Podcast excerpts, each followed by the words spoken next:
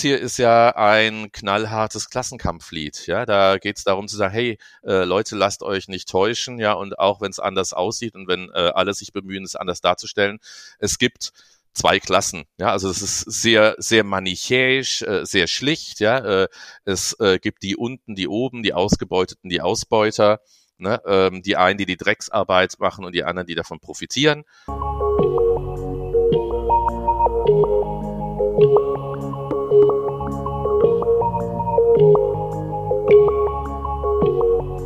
Music Sociology.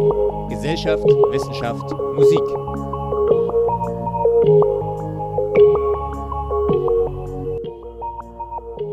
Hallo zu der ersten Folge der zweiten Staffel von Music Sociology.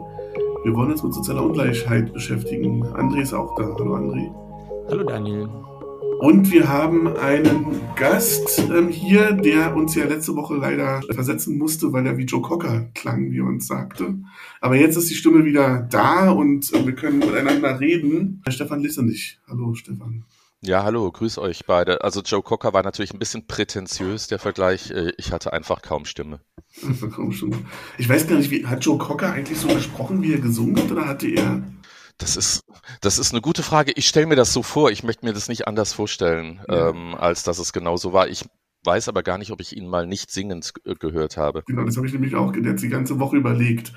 Äh, Stefan, du bist, also bist prädestiniert für eine Folge über soziale Ungleichheit, weil einer deiner Forschungsschwerpunkte auf deiner Homepage ist politische Soziologie sozialer Ungleichheit. Also da steckt in Ungleichheit schon ein Namen drin. Du bist mittlerweile Professor für Gesellschaftstheorie und Sozialforschung an der Goethe-Uni in Frankfurt am äh, legendären Institut für Sozialforschung. Ich glaube, da gab es jetzt auch gerade ein Jubiläum, äh, was ganz kurz gefeiert 100 sind wir 100. in Anführungszeichen geworden. Das Institut genau. äh, ist 1923 gegründet worden, genau, und jetzt ähm, war der 100-jährige.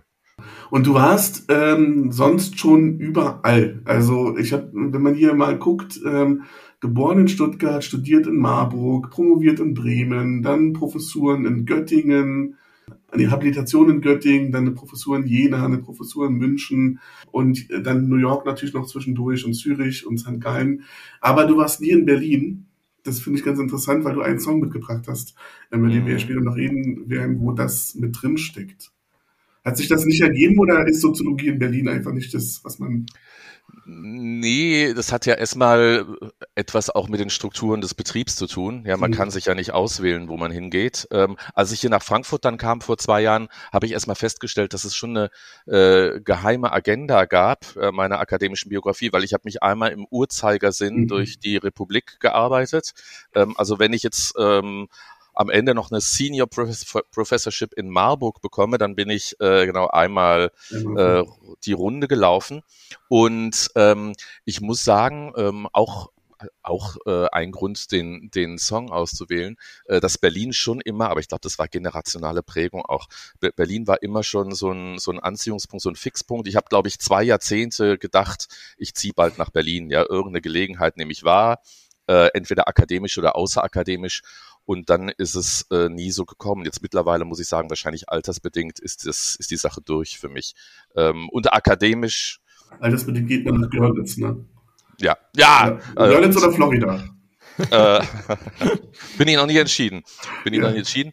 Aber nee, es ist ja klar, man kann sich das nicht aussuchen, äh, wo man am Ende landet. Das ist ja ein, äh, der akademische Betrieb, äh, wusste ja schon, Max Weber ist ein Hazard-Spiel. Mhm ja, ähm, und äh, wo man dann landet, äh, ob in Rostock, äh, Berlin oder Frankfurt, äh, steht letztlich nicht in der eigenen Macht. Ja, ja. Das ist wohl wahr. Ja. Und du hast ähm, sehr viel Bücher geschrieben, die sich mit eben sozialer Ungleichheit beschäftigt haben, aber auch mit ähm, Fragen von Demokratie. Äh, Gibt es eins, das heißt Grenzen der Demokratie. Und eins, was ich besonders äh, äh, gut und wichtig fand, weil ich auch immer das Gefühl hatte, in der Soziologie haben wir immer so ein sehr, äh, äh gerade wenn es um soziale Ungleichheit geht, gibt es immer so sehr, diesen sehr nationalen Blick und wir gucken uns die soziale Ungleichheit im eigenen Land an, aber mit neben uns die Sinnflut hast du da auch so ein bisschen den Blick weiten wollen, wie weit ne, Externalisierungsgesellschaft, inwieweit auch ähm, wir rausgucken müssen aus unseren eigenen nationalen oder europäischen Grenzen und, und soziale Ungleichheit auch ein bisschen größer vorstellen müssen. Ja, ich habe ja wirklich lange Jahre auch in Jena zum Beispiel die Sozialstrukturanalyse Vorlesung gehalten mhm. und das war immer äh, wie auch die klassischen äh, Bücher, die man in Deutschland benutzt, war das Sozialstrukturanalyse der Bundesrepublik Deutschland. Ja, dann mhm. bestenfalls noch, wenn man in mhm. Jena war, noch Deutschland Ost dazu genau. nehmen. Ähm, und dann allerbestenfalls, äh, ich hatte da in Jena eine Professur für vergleichende Gesellschaftsanalyse, dann macht man noch irgendwie den europäischen Gesellschaftsvergleich, ja, und mhm. vergleicht Armutsquoten oder, weiß nicht, Beschäftigungsraten oder ähnliches. Ähm, genau, und es ist so seit einem Jahrzehnt ähm, auch sozusagen im Prozess der Lehre selbst, äh, dass mir damit so ein bisschen unwohl geworden ist und dass ich äh, versucht habe, das zu weiten. Ja. Ähm, und ich meine, mittlerweile ist es ja auch Teil des Alltagsdiskurses, ähm, jedenfalls in bestimmter, vielleicht auch verquerer Weise, dass deutlich wird, äh, dass die hiesigen Lebensverhältnisse unmittelbar mit den Lebensverhältnissen äh, in anderen Weltregionen zusammenhängen ja. und verkoppelt sind. Und deswegen muss auch eine Ungleichheitsanalyse eigentlich eine, eine global oder eine global lokale sein, eine lokale. Das ist interessant. Die gleiche Erfahrung habe ich eigentlich auch gemacht in Rostock. Ich habe ähm, ja auch äh, Sozial, also Einführung in die Sozialstrukturanalyse gelehrt, ähm, Peter Berger vertreten und ähm, mir kam das dann irgendwann auch so ein bisschen nicht mehr ganz zur Zeit passend raus. Dann gab es dann mhm. irgendwann Anja Weiß mit ihrer Sozi äh, europäischen äh, mhm. Sozialstrukturanalyse und dann kamst du irgendwann mit der Externalisierungsgesellschaft oder diesem nach uns die Sintflut irgendwie. Das hat mir dann so ein bisschen geholfen. Neben uns, neben uns. Neben uns, neben uns, stimmt, vollkommen richtig. Ähm, aber ich habe auch so ein bisschen den Eindruck, so richtig zu fassen kriegt man es trotzdem noch nicht, weil es immer ähm, komplexer und ähm, äh, äh, schwieriger wird. Ich habe den Eindruck irgendwie, vielleicht geht's dir auch so, jedenfalls wenn man die Titel deiner Bücher so anguckt, dass dir dein eigenes Feld so ein Stück weit ähm, um die Ohren fliegt. Also ähm, von den Theorien des Sozialstaats, die du irgendwann mhm. gemacht hast, bist du jetzt bei, bei, bei nicht mehr normal ähm, Gesellschaft am Rande des Nervenzusammenbruchs. Mhm. Ähm, und so richtig praktisch eintüten in, in, in handhabbare Theorien lässt sich Gesellschaft immer weniger, oder? Mhm. Ist eine richtige Wahrnehmung, also ich würde das auch so sehen. Und ähm, also dieses Unbehagen äh, betraf ja im, im Verlauf dann äh, meiner Tätigkeit nicht nur so eine national geprägte Sozialstruktur und Ungleichheitsanalyse, sondern das, was ich auch ein Jahrzehnt gemacht habe oder mehr, äh, die, die Wohlfahrtsstaatsforschung. Ja, und habe jetzt dann äh, vor ein paar Jahren so einen Text geschrieben, der eigentlich meine alten Texte dementiert, ja, weil ich selber immer mhm.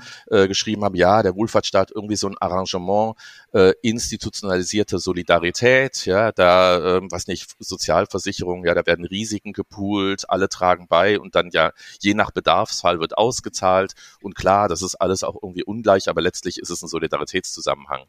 Ähm, und je mehr mir klar geworden ist, dass dieser Solidaritätszusammenhang irgendwie auch teilweise äh, sozusagen so ein Vertrag auf Kosten Dritter ist, ja, dass man sozusagen in seiner eigenen nationalen Solidargemeinschaft umverteilt, äh, mhm. aber die natürlich nach außen abschließen muss und abschotten muss äh, im Zweifelsfall. Äh, da ist mir auch unwohl geworden mit so einer Wohlfahrtsstaatsforschung, äh, die einerseits analytisch ist, aber andererseits ja immer auch so ein bisschen normativ. Also wer sich mit Wohlfahrtsstaatsforschung beschäftigt, findet den Wohlfahrtsstaat irgendwie gut. Ja, ähm, mhm. und äh, das ist mir da so ein bisschen abhanden gekommen. Natürlich finde ich den auch gut, weil er äh, für gesellschaftliche Mehrheiten ja äh, bessere Lebensverhältnisse organisiert hat. Aber trotzdem, genau, fliegt einem so eine Perspektive um die Ohren und so eine global lokale ist natürlich viel schwieriger äh, auf einen Nenner zu bringen, ja, und äh, dann auch sowohl theoretisch wie empirisch äh, viel schwerer einzuholen. Ne, von daher, ähm, in der Tat, ähm, ist sozusagen auf dem Analytischen hat sich mein Gegenstand so ein bisschen ja, ähm, aufgelöst. Mhm. Ähm, und äh, auf, dem, auf der diagnostischen Seite denke ich halt, ich meine, wir sprechen heute äh, Mitte November 2023, sieht man ja, wie so ziemlich viele Fälle davon schwimmen dessen, was man tatsächlich vielleicht für selbstverständlich gehalten hat ähm, also wie viele Krisenerscheinungen jetzt gerade kumulieren und wie der Diskurs sich ähm, massiv und kurz, kurzfristig verschiebt in, in Deutschland. Mhm. Ähm, genau, und da hat, da kann man einerseits sagen, ja, toll, äh, Hochkonjunktur Konjunktur für die Soziologie. Und andererseits äh, steht man natürlich als Soziologe, Soziologin auch ziemlich ratlos davor. Mhm. Das ist auch eine Überforderung, irgendwo das alles noch beschreiben zu können, was gerade passiert. Also ich merke das gerade ganz, ganz aktuell, dass es irgendwie schwerfällt, jetzt noch so in so einer Rationalität bleiben zu können, um die, das beschreiben zu können, was alles gleichzeitig passiert. Ne? Also ich komme ja. ja, bin ja jetzt in der Integrations- und Migrationsforschung sehr stark ähm, Und wir sehen einfach gerade, wie eigentlich innerhalb von Wochen sich dann politisch, politisches Handeln sich komplett einmal gedreht hat und Parteien, von denen man eigentlich gehofft hatte, dass sie vielleicht ein bisschen progressiver an das Thema rangehen können, gerade einen komplett in die andere Richtung laufen. Ja, es ist, man, ist, man, ist, man steht überfordert da. Ja, also, ja, also ich finde es wirklich verrückt, also auch im, im Wortsinne, ja, äh, die Dinge sind verrückt, ja. weil ja jetzt rückblickend zwei Jahrzehnte werden äh, rekonstruiert als Jahrzehnte des totalen Irrtums, ja, also zum Beispiel Wahrung der. Menschenwürde mhm. oder oder ähnliches. Mhm. Ähm, und es gibt ja wirklich von rechts nach links oder egal von ja schwarz bis grün wirklich einen Wettlauf darum, ja. Standards zu unterbieten, jedenfalls erstmal diskursiv, was man alles anfangen könnte äh, und tun könnte, um ja den sogenannten Migrationsdruck äh, zu, für, für, für Deutschland irgendwie ähm, erträglicher zu machen. Also es ist schon, schon Wahnsinn. Das ist natürlich eine ganz fundamentale Frage soziale mhm. Ungleichheit. Ja, wenn wir anfangen, auch jenseits von Bundesverfassungsgerichtsurteilen äh, darüber zu feilschen, was denn jetzt der Menschenwürde noch angemessen sein könnte, äh, dann ist es natürlich relativ weit gekommen. Ja. Lass uns noch ganz kurz, äh, eigentlich sind wir noch in der Forschungsrunde, weil Jena ist das Stichwort. Ähm, seitdem ich dich in Jena gesehen habe, in einem ganz bestimmten Setting, ähm, weiß ich, dass du dich, dass wir dich als musikaffinen Soziologin äh, abspeichern können. Du warst auch Vorsitzende der Deutschen Gesellschaft für Soziologie, aber schon davor, ich glaube 2008 war das, habt ihr den, mhm. den DGS-Kongress in Jena organisiert. Und ähm, als Kongressband habt ihr die Sterne eingeladen. Ähm, ich glaube, heute kann ich beichten, dass wir damals den Stempel, den es dafür gab, vervielfältigen lassen haben. Und ich habe seit seit Jahrzehnten hatte ich so eine Ahnung, äh, nicht einfach, nicht einfach nicht wer's nicht wer's war, aber dass es geschehen ist. Ja und einfach noch weitere Karten gedruckt haben, aber es war jetzt trotzdem nicht überfüllt und ich ich, ich habe immer noch das Bild vor mir, wie du in der ersten Reihe bei die Sterne äh, getanzt hast und für mich als damals noch Student äh, zu der Zeit war das tatsächlich so was ganz Besonderes, dass man ProfessorInnen, also es waren mehrere, tanzen sieht auf einem Konzert. Das war das gab es in meiner Vorstellungswelt als Student nicht, dass Profs musikalisches Verständnis haben. Ähm, und deswegen vielleicht als erste Frage Musik und Soziologie, wie, wie, wie passt das für dich zusammen? Das, äh, ja, diese Wahrnehmung ist ja eigentlich verrückt oder die äh, Erzählung. Nicht? Ich meine, wir hatten 68 und da hätte man vermutet, dass auch das Bild, nicht nur das Bild ja der Professorinnenschaft oder der der der Akademie als hierarchisches Feld ähm, vielleicht doch ein bisschen äh, ja äh, gebrochen ist. Aber ähm, ich glaube das gerne. Also wäre mir äh, allerdings dann ein paar Jahre vorher ebenso passiert, dass mich das ähm, mhm. erstmal äh, überrascht hätte. Und ähm, ich glaube so, also jetzt, ich meine, tanzen ist ja unverfänglich, aber dann auch vielleicht äh, als Prof selber Musik zu machen oder sowas mhm. und das dann auch öffentlich zu tun, das haben wir ja auch gemacht, ist ja auch ein total zweischneidiges Schwert, ja. Also bei uns ist es ja immer äh, hart an der Schmerzgrenze gewesen, an der Peinlichkeitsschwelle. ähm, das hatte also ja auch immer was äh, des sich Produzierens und Selbstdarstellens. Und andererseits, so eine, so eine wir hatten so eine Los Profesores äh, ja. in, in Jena, äh, die sich allerdings, ähm, um überhaupt äh, das minimale musikalische Niveau zu wahren, mit äh, Mittelbauler Mittelbauler natürlich verstärken musste, ja, sonst äh, wäre das gar nicht gegangen. Ähm, aber ich muss sagen. Hatten wir übrigens mal ISW auch äh, mit Friedbert Rüb, der Ach, ein, ja. ein sehr ja, guter klar. Gitarrist, Gitarrist oder Bassist, weiß ich nicht genau ist. Und dann auch mit Mittelbau, ich glaube, wir hatten noch einen Saxophonisten, leider habe ich den Namen von dem Prof nicht, nicht mehr. Und Friedbert Rüb ist ja auch politischer Soziologe. Ja. Ähm, also da scheint es irgendein Absolut. Äh, bei, de, bei dem äh, geht mir schon phänotypisch davon aus, äh, dass er das äh, ja, äh, Metier beherrscht, finde ich. Ähm, bei mir vielleicht weniger. Aber genau, äh, Friedbert Rüb ist, ist auch so ein Fall. Und ich muss einfach sagen, um zur Frage zu kommen, ähm, also Musik war für mich sozialisatorisch sehr wichtig.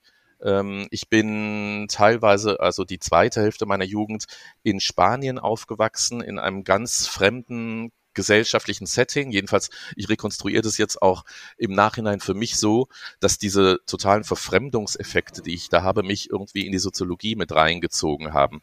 Nämlich ähm, in sozusagen so einer internen Außenposition ähm, Besonderheiten jetzt der gesellschaftlichen Konstitution zur damaligen Zeit, also zwar ähm, Ende, zweite Hälfte der, der, der 70er Jahre, Anfang der 80er Jahre in Spanien, ja, äh, Übergang von Diktatur zu Demokratie, mhm. völlig, völlig andere äh, soziale Kultur, äh, schon bei den Konsumgewohnheiten. Äh, es gab ja lange sozusagen so, eine, so ein Abgeschnittensein Spaniens vom Rest Europas und eine totale Amerikanisierung der alltäglichen Lebenswelten, also von dem, was man im Fernsehen sehen konnte, bis zu welche Autos auf der Straße rumfuhren. Ähm, und äh, ich habe mich da ähm, jetzt im Nachhinein betrachtet mit Musik äh, ziemlich über Wasser gehalten in meiner relativen mhm. Isolation in dem äh, in der Lebensphase. Äh, das hat mir wirklich äh, sehr sehr geholfen, hat mich da auch tief reinbegeben. Und gleichzeitig ähm, hat sowohl das musikalische wie auch dann da meine Position, glaube ich, dazu beigetragen, so einen Blick für gesellschaftliche Strukturen mhm. zu entwickeln. Oder erstmal ein Interesse daran. Äh, erstmal ein Interesse.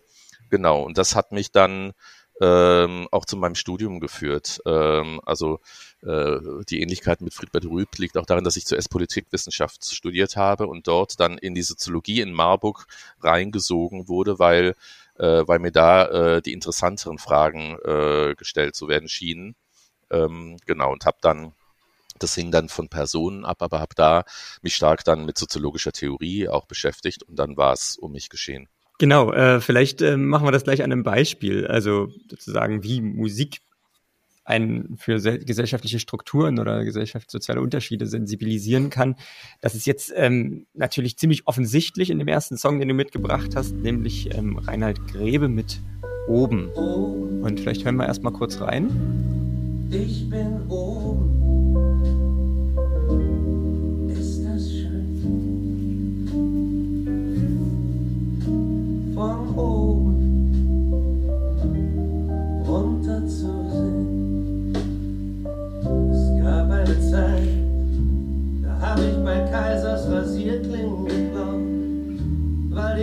Zu teuer waren. Stimmt ja auch. Jetzt kann ich mir klauen, einfach nimmer leisten, denn der Ladendetektiv schaut mich die ganze Zeit so komisch an und sagt, Herr Gräbe,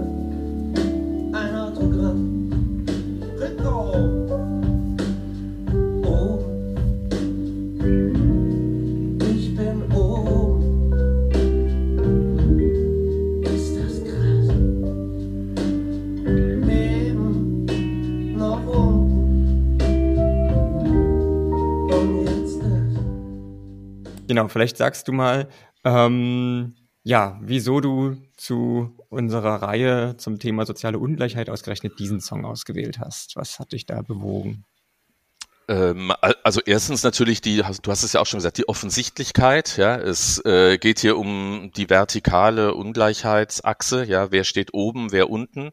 Äh, es geht aber natürlich in einer sehr ironisierten Form, die aber äh, das eigentlich ja zum Vorschein bringt. Ähm, es geht um die Umgangsweisen äh, derer, die oben stehen, mit ihrer Position und dann mit denen und den Positionen, die, die dann unten stehen. In dem Fall bei Reinhard Grebe ist es ja offensichtlich auch eine soziale Aufstiegsgeschichte, also nicht jemand, der schon in eine Position in der Oberklasse äh, geboren wurde, sondern der ähm, offenbar, das scheint mir so aus dem Lied hervorzugehen, da rein katapultiert wurde. Äh, jetzt auch nicht sozusagen durch ähm, langjährige Anstrengungen äh, oben gelandet ist, sondern vielleicht durch irgendeinen Zufall des Lebens, äh, sei es ein Lottogewinn oder wie auch immer. Ähm, und Reinhard Grebe finde ich ähm, bemerkenswert. Ich bin ihm äh, über meine Thüringer Zeit sozusagen begegnet als Musiker. Er hat ein fantastisches, neben anderen fantastischen Liedern, äh, hat ja Brandenburg äh, sozusagen als das, was vielleicht sein bekanntestes Lied ist. Er hat aber auch eine Thüringen-Hymne, die auch großartig ist. Ähm, und äh, die, wenn er in Jena gespielt hat, äh, vor dem Theaterhaus draußen im Sommer, ähm, einen so richtig dann auch ins Jena-Gefühl reingezogen hat, ins Thüringen-Gefühl. Ähm, also ich finde, er ist ein sehr, sehr kluger Beobachter von, ja, einerseits Lokalitäten und Regionalitäten und andererseits aber ähm, auch ein guter Soziologe, finde ich. Und ähm, klar, äh, hier geht es um, um Reichtum, äh, nicht nur um die Verheißung des Reichtums, sondern dann auch äh, die Möglichkeiten, die Reichtum im Sinne von Optionsspielräumen äh, gibt. Und ich finde, es geht auch ganz viel darum, wie soziale Beziehungen durch äh, ja Geld oder nicht Geld, äh, ja, durch diesen binären Code haben oder nicht haben, ähm, geprägt werden. Ähm, und ich finde, da, da kommen verschiedene Passagen vor, äh, die finde ich schon einen sehr guten Einblick äh, auch in Alltagspraktiken. Äh, übrigens nicht nur von sehr reichen Leuten geben, sondern von denen, die relativ privilegiert sind und äh, nach unten schauen können, von relativ mhm. oben ähm, und insofern äh, dann auch bestimmte Verhaltensweisen an den Tag legen können gegenüber denen, die weniger haben. Mhm. Ähm, ich bin gerade äh, kurz gestolpert über, du sagst, Reinhard Grebe ist ein guter Soziologe. Das finde ich eine interessante Formulierung. Das, Daniel und ich denken das auch ganz oft. Das, also dadurch kommen wir ja auch auf diesen Podcast, ähm, dass das in Musik, also in Texten ganz oft ganz viel Sozi Gesellschaftsanalyse steht, auch äh, ganz viel die Zeugen von, von einem gewissen Verständnis von Gesellschaft. Ähm, kann ein Künstler Soziologe sein? Können Nicht-Soziologinnen ähm, auch Soziologen sein? Quasi so eine Art Alltagsbetrachter? Ähm ja, also ich, ich halte es da unbedingt mit, äh, mit ein, einer meiner äh, Bezugsgrößen in, in der Soziologie, in der klassischeren, ist äh, C. Wright Mills, äh, soziologische Fantasie. Ähm, und ich denke, das, was er sagt, dem soziologischen Blick zuschreibt, nämlich das Gesellschaftliche im Individuellen zu sehen, mhm. ja, also gesellschaftliche Phänomene äh, mit äh, ganz alltäglichen empirischen Gegebenheiten, Sachverhalten in Verbindung zu bringen, ja, in Beziehung zu setzen. Ähm, das beherrschen meines Erachtens nicht nur äh, professionelle Soziologen, Soziologinnen, auch seines Erachtens nicht. Ähm, wahrscheinlich wird es auch viel zu wenig ausdrücklich und systematisch gelehrt, ne, genau diesen soziologischen Blick ähm, einzuüben, dann auch zu praktizieren in der empirischen Sozialforschung oder in der Theoriebildung. Und ich denke schon, dass in dem Sinne, also soziologische Fantasie zu haben, nämlich äh, eins und eins zusammenzuzählen, das, das Große und das Kleine und ihre Vermittlungen, da gibt es ähm, in, im Feld der Musik, aber auch äh, in der Literatur selbstverständlich, äh, häufig auch im guten Feuilleton, äh, von Journalisten, Journalistinnen gibt es natürlich äh, Glanzstücke der Soziologie.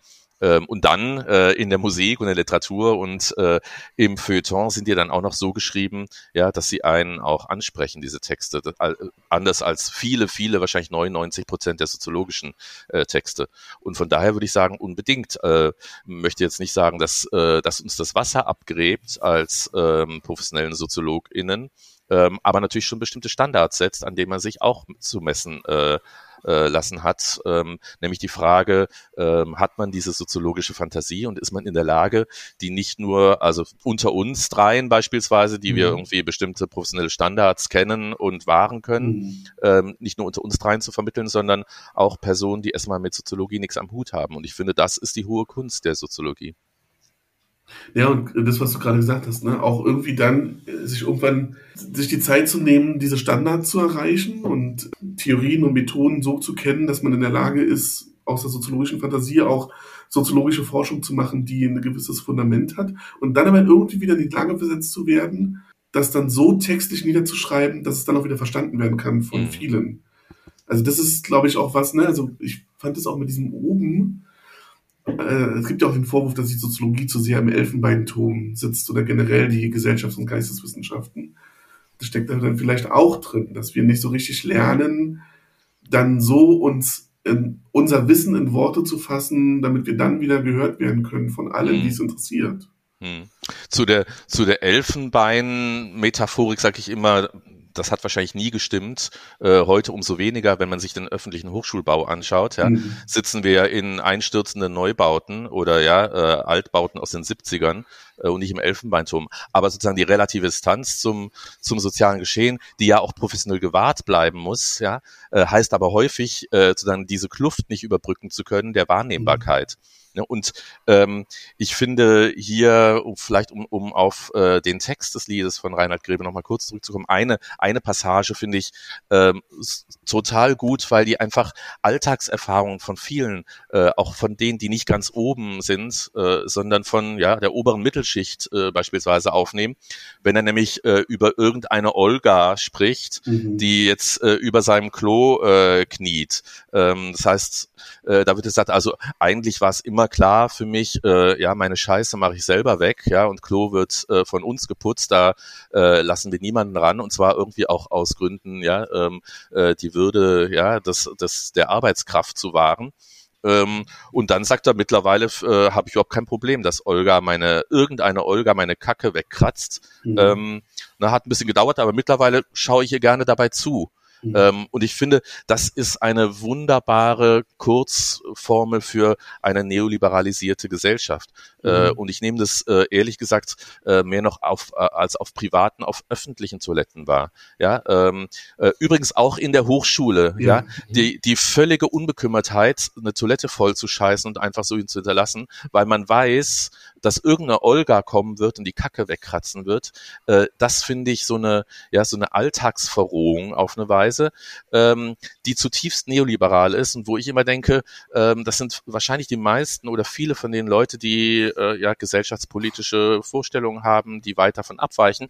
Aber ja, es ist einfach, das, das gönne ich mir, ja, jemand anders für mich arbeiten zu lassen, und zwar auf unterster Stufe sozusagen. Mhm. Und ich finde, diese kleine Alltagsbeobachtung, ich habe eigentlich kein Problem damit, dass jemand mir die Scheiße wegmacht hinterher. Ähm, wir dann nicht äh, dabei über die Schulter schauen, sondern einfach davon auszugehen, nachher kommt eine migrantisierte Person, ja, und wird es schon richten äh, für irgendeinen äh, ja, äh, minimalen Stundenlohn.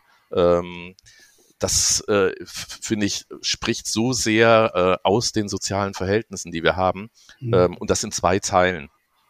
Das Hochschulbeispiel, das ist, finde ich, sehr, sehr gut. Das ist jahrelange Beobachtung am Institut für Sozialwissenschaften der HU in Berlin ähm, es ist genau das, was du gerade beschrieben hast. Ne? Und ich habe das dann versucht, auch öfter mal in Seminaren anzusprechen, dass mich das absolut irritiert. Also, dass Leute in Seminaren sitzen und über soziale Ungleichheit hören und später auch reden. Und die meisten Soziologiestudierenden ja nicht unbedingt die großen Verteidiger einer ähm, funktionalistischen Gesellschaft sind im Sinne von, ähm, es muss halt die da unten und die da oben geben, sondern viele von denen, die Soziologie studieren, wollen ja eigentlich gesellschaftliche Veränderung auch. Also das, das wissen wir aus unseren ersten Befragungen. Und dann sind sie aber nicht in der Lage, in ihren eigenen öffentlichen Klos sich so zu verhalten, dass sie nicht anderen Leuten das, das Leben schwerer machen in ihren prekären Jobs. Also sie sehen die prekären Jobs auch gar nicht.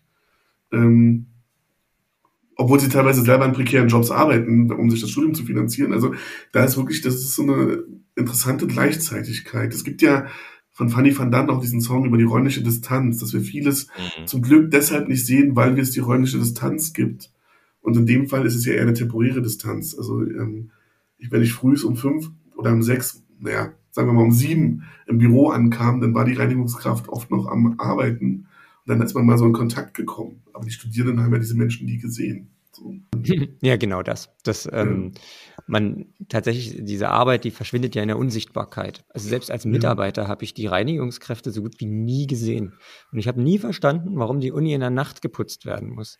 Das ist mir, also, warum kann da nicht mal einer irgendwie zwischendurch reinkommen und meinen Papierkorb lernen? Wo ist das Problem? Äh, oder was weiß ich, es gibt halt eine feste Zeit, einmal in der Woche kommt jemand und saugt da einmal durch. Warum muss das ähm, äh, außerhalb der Geschäftszeiten passieren? Ähm, und äh, das, das macht was. Also das, das, äh, da, da verliere ich halt vollkommen den Bezug zu dieser Arbeit.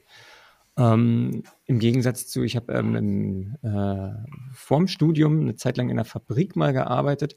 Ähm, da war das anders. Da war die Reinigungskraft Teil des, des Kollegiums und die ist da morgens durchgekommen. Alle haben sie gegrüßt, die hat dann da ihre Arbeit verrichtet ähm, und ähm, war selbstverständlicher Teil der Belegschaft. Das war, da, da war nichts komisch, nichts schmutzig, nichts abwegig an ihrer Arbeit, die war einfach da.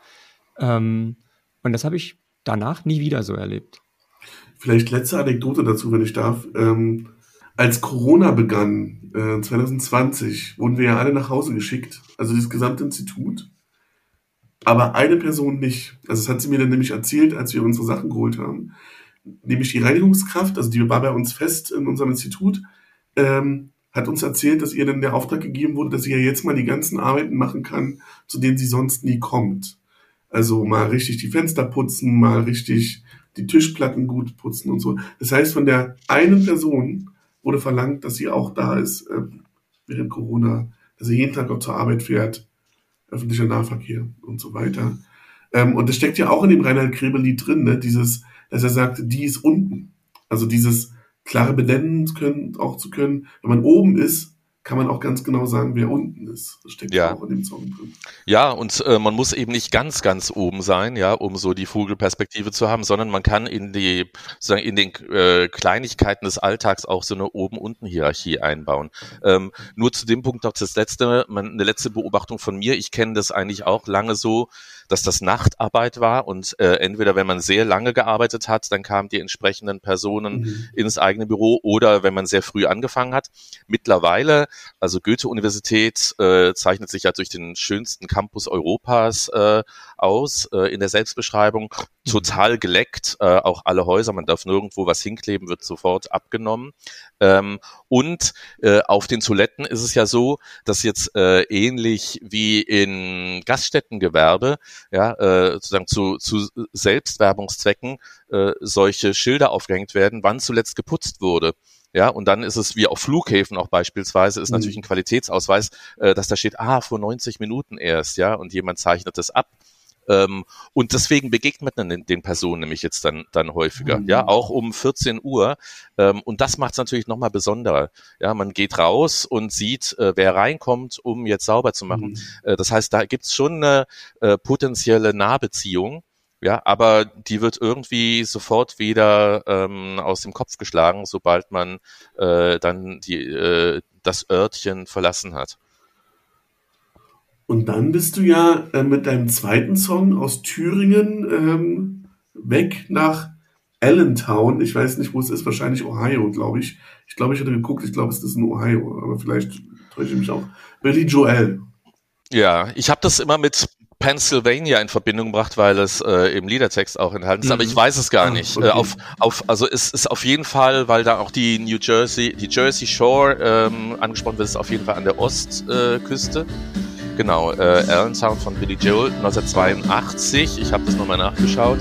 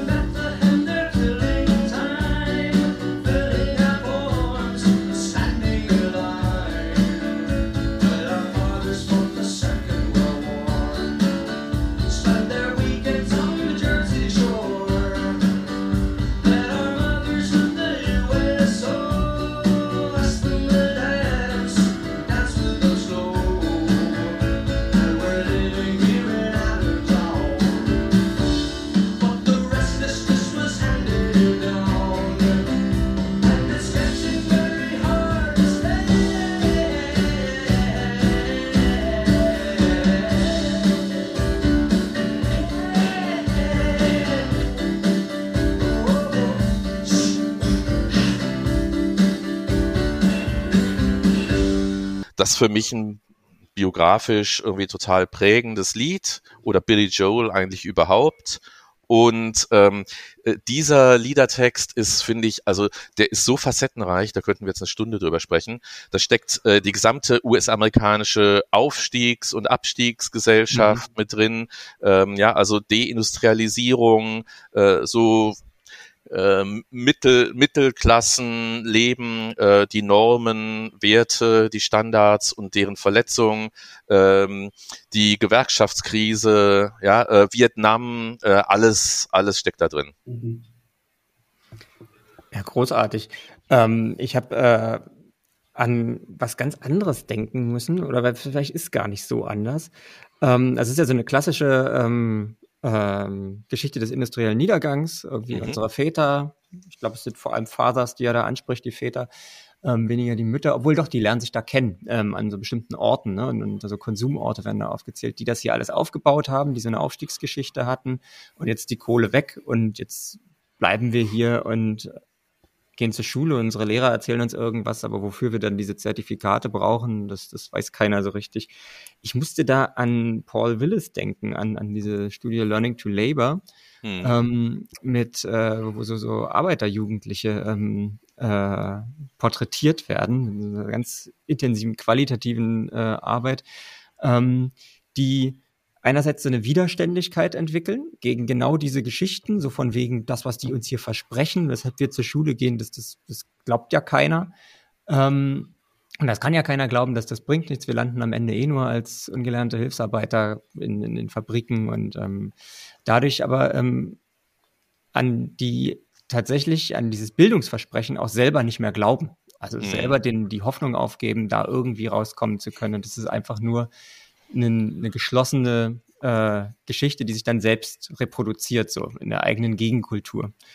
Ähm, wie, ja, das, das, das, das finden wir oft irgendwie ähm, äh, in Musik, so eine, so eine, so eine depressive Widerständigkeit, die irgendwie nirgendwo hinführt.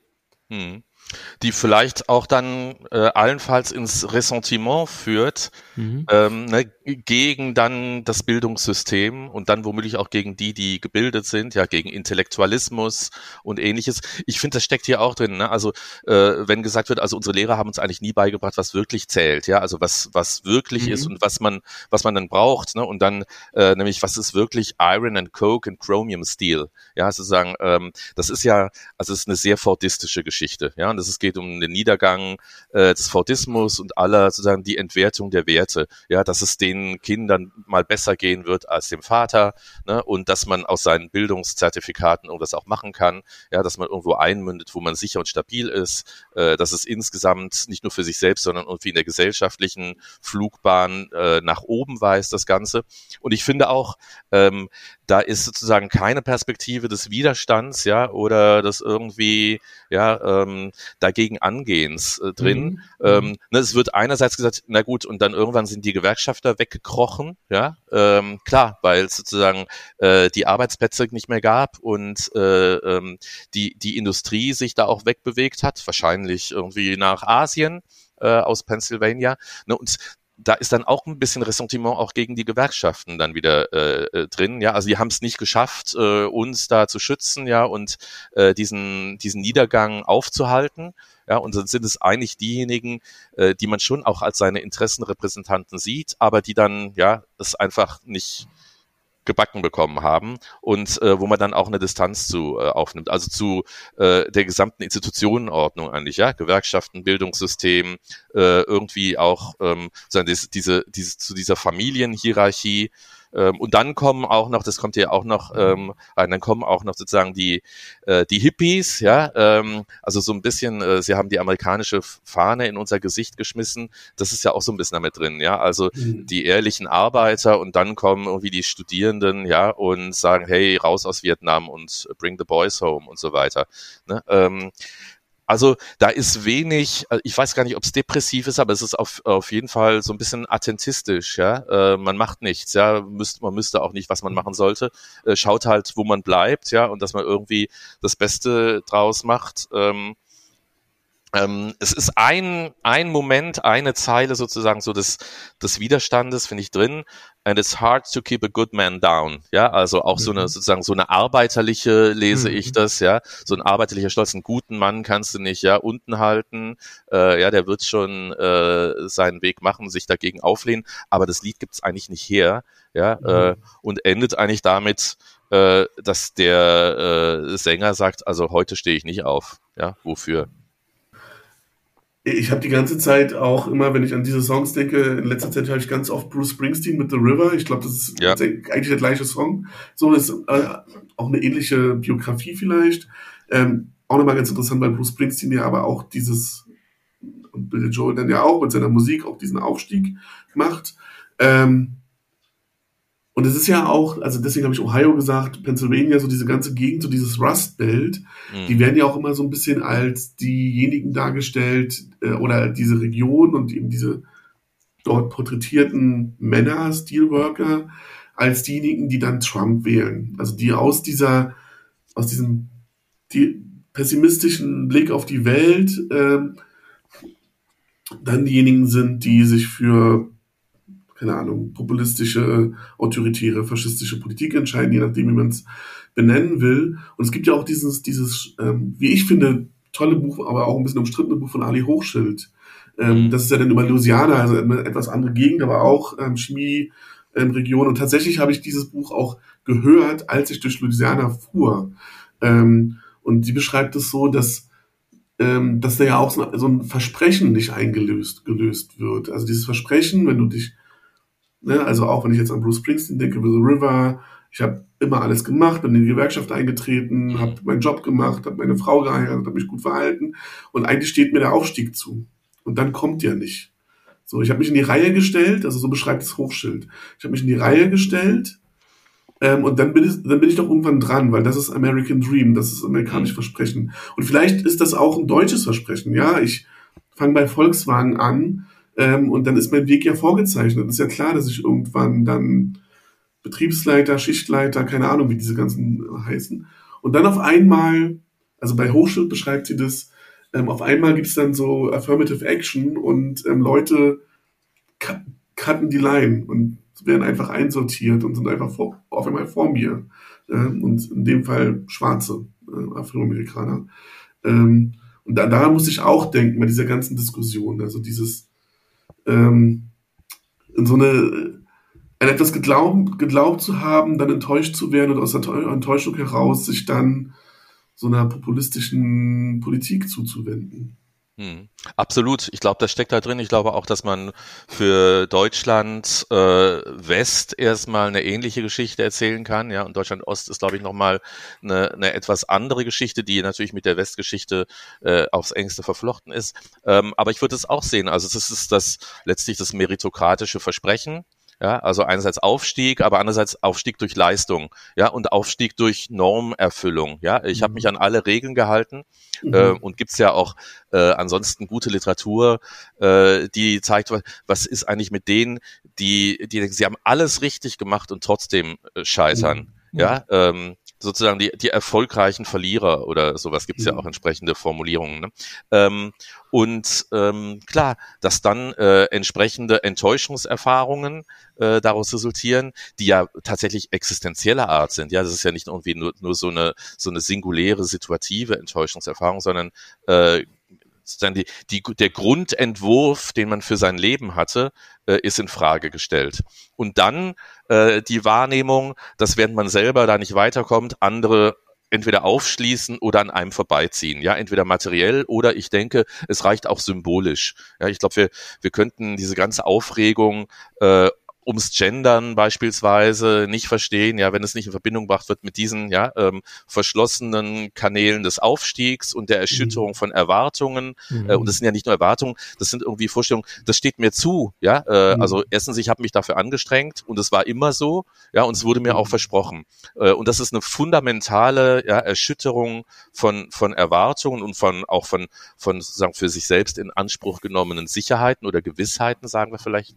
Ähm, und dann wird ganz viel projiziert auf die, denen es an, angeblich äh, dann besser geht, ja, die bevorzugt werden, ähm, die, was weiß ich, vom, vom Amt alles Mögliche zugesteckt bekommen, ja, äh, die als erste die Wohnungen zugewiesen bekommen, äh, mhm. wenn man selber äh, irgendwie zu viert auf 60 Quadratmeter lebt und so weiter und so fort. Na, da steckt natürlich ein, ein rationaler Kern äh, drin, in dem, was wir als populistisch bezeichnen oder rechtspopulistisch. Ich mag die Bezeichnung gar nicht, weil sie, mhm. finde ich, soziologisch äh, genau diesen Punkt, den wir jetzt mhm. verhandeln, mhm. eigentlich gar nicht trifft. Ja, ich finde mhm. rechtspopulistisch, das hat so was ganz oberflächlich, also ne, das ist irgendwie an der Oberfläche ähm, auch, auch begrifflich und was damit mitschwingt, äh, ja, die Leute gehen irgendjemand auf den Leim oder sowas, ne? Mhm. Ähm, und dass da vieles aus dem Leim erstmal gegangen ist, ja, um jemanden auf, äh, auf den Leim gehen zu können, äh, das wird da ja nicht, äh, nicht wirklich berücksichtigt. Ja. Vielleicht, vielleicht kann ich noch eine Anekdote erzählen, um dieses ähm, soziale Ungleichheit und das, was wir gerade mir steht was, ich bekomme was nicht, was mir eigentlich zusteht, in a nutshell zu erzählen. Ich versuche das ganz kurz zu erzählen. Ich bin letztens Regionalbahn gefahren zum Flughafen. Ich selber war auf dem Weg nach New York. Also ich kann mich nicht beschweren. Ich fahre nach New York, fliege nach New York. Im, Abte mein, Im Abteil meine Tochter und ihr, Mitschü Mitschüler und dann vier Menschen, die alle auf dem Weg zur AIDA sind, also die sozusagen zum Flughafen fahren, um dann in die AIDA einzusteigen, ins Kreuzfahrtschiff und eine schöne Kreuzfahrt zu machen. Eine Frau mit Kind und ein Mann, der so ein bisschen abseits stand, der phänotypisch migrantische Migrationsgeschichte hat. So. Der Schaffner kommt, kontrolliert den Mann, der sagt, ich habe kein Ticket, ähm, der Schaffner sagt, naja, also, hm, und dann sagt er, holt er aber seine Weste raus und sagt, aber ich, ich arbeite im Flughafen, ich habe es nur vergessen, ich fahre da jeden Tag hin. Dann sagt der Schaffner, na gut, okay, aber nächstes Mal wieder ein Ticket mitbringen. Kommt weiter. Diese beiden älteren Menschen, die zur AIDA fahren, die haben sich auch, die kriegen auch inklusive in ihrem Ticket für die AIDA, haben sie auch ein Ticket zum Flughafen für die Bahn, was man aber entwerten muss. Haben sie gemacht, zeigen ihr Ticket vor. Die anderen beiden, die zur AIDA fahren, Frau mit Tochter, haben das nicht gemacht und haben sich ein Ticket gekauft. Ähm, also die wussten nicht, dass sie ein Ticket haben, um zum Flughafen zu fahren. Ähm, haben aber nur AB gekauft. Und in Berlin ist es so, dass der Flughafen im C-Tarif liegt. Das heißt, die haben nicht für die komplette Strecke gebucht. Ähm, der Schaffner rechnet ihnen die 80 Cent ab. Also lässt sie die 80 Cent bezahlen. Ähm, und die anderen hatten alle ein Ticket. Und dann, also sie, sie sahen auch nichts gegenüber dem Schaffner. Ja, wir haben aber eigentlich ein Ticket, wir haben es bloß nicht entwertet und so. Und die beiden, die das Ticket nachbezahlen mussten, fangen an, sich aufzuregen. Ja, der da, der musste nicht bezahlen, ähm, obwohl er gar kein Ticket hatte und wir mussten hier nachzahlen und so. Das ist ja unfair. Und fingen an, so ein bisschen rumzutottern mit diesen anderen beiden, die da ähm, auch zu AIDA wollen und so. Und dann sagte die Frau mit dem Kind, naja, die einen fahren halt auf Kreuzfahrt und die anderen arbeiten am Flughafen. So. Und da war so dieses, da fand ich, war so dieses, dieses Ding drin. Also die einen beschweren sich, dass sie irgendwie benachteiligt wurden sind aber gerade auf dem Weg zu, äh, zu AIDA. Und der andere, der halt wahrscheinlich tatsächlich einen sehr prekären Job am Flughafen macht, also ich vermute, der ist irgendwie sowas wie Paket, Paket, äh, ja, ähm, Gepäckträger, ähm, also wer ist das, Gepäckpacker, ähm, äh, hat halt sein Ticket vergessen. Und da war nicht, war so soziale Ungleichheit in so in einer Nutshell. Also aus welcher Perspektive beschwert man sich auch? Also geht's den Leuten so schlecht, wie sie glauben, dass es ihnen geht? Wir haben ja, wir haben ja so eine, wir haben ja so eine Diskussion, dass es alles, alles immer schlimmer wird in Deutschland und dass es uns ja allen so schlecht geht. Nee, aber ich meine, äh, das sind ja, es sind ja immer relation, relationale ähm, ja, äh, Perspektiven, die die Leute haben. Also einerseits mhm. sozusagen des Sozialvergleichs und dann ist es, glaube ich, nicht so entscheidend, äh, wie sie absolut gestellt sind, ne, eine situative Benachteiligung gegenüber anderen, ähm, und, und klar haben wir jetzt nicht immer in Augen, äh, vor Augen, dass wir gesamtgesellschaftlich hyperprivilegiert sind, äh, mhm. ja, und das ist in vielen Weltregionen natürlich für, weiß jetzt nicht, wer das war, aber für Mittelschichtsangehörige undenkbar wäre, auf Kreuzfahrt zu gehen. Ja, ähm, aber ich glaube, dieses, dieses Relationale ähm, und das, den Eindruck haben, da ziehen andere an einem vorbei, ja, oder werden bevorzugt, das ist, glaube ich, entscheidender als die absolute Position. Ähm, also jedenfalls äh, ab einem bestimmten Moment, wo die, wo die materielle Existenzsicherung erstmal gewährleistet ist und auch einigermaßen gesichert in Zukunft gewährleistet ist. Vielleicht ist es ein guter Punkt, um den nächsten Song mit reinzuholen. Mhm. Ähm, Walls Come Tumbling Down von ähm, The Style Council. Ähm, und hier wird eine ganz andere Perspektive eingenommen. Hier geht es auf einmal um, um, um Unity und Einheit. Ähm, genau, vielleicht hören wir erstmal wieder rein.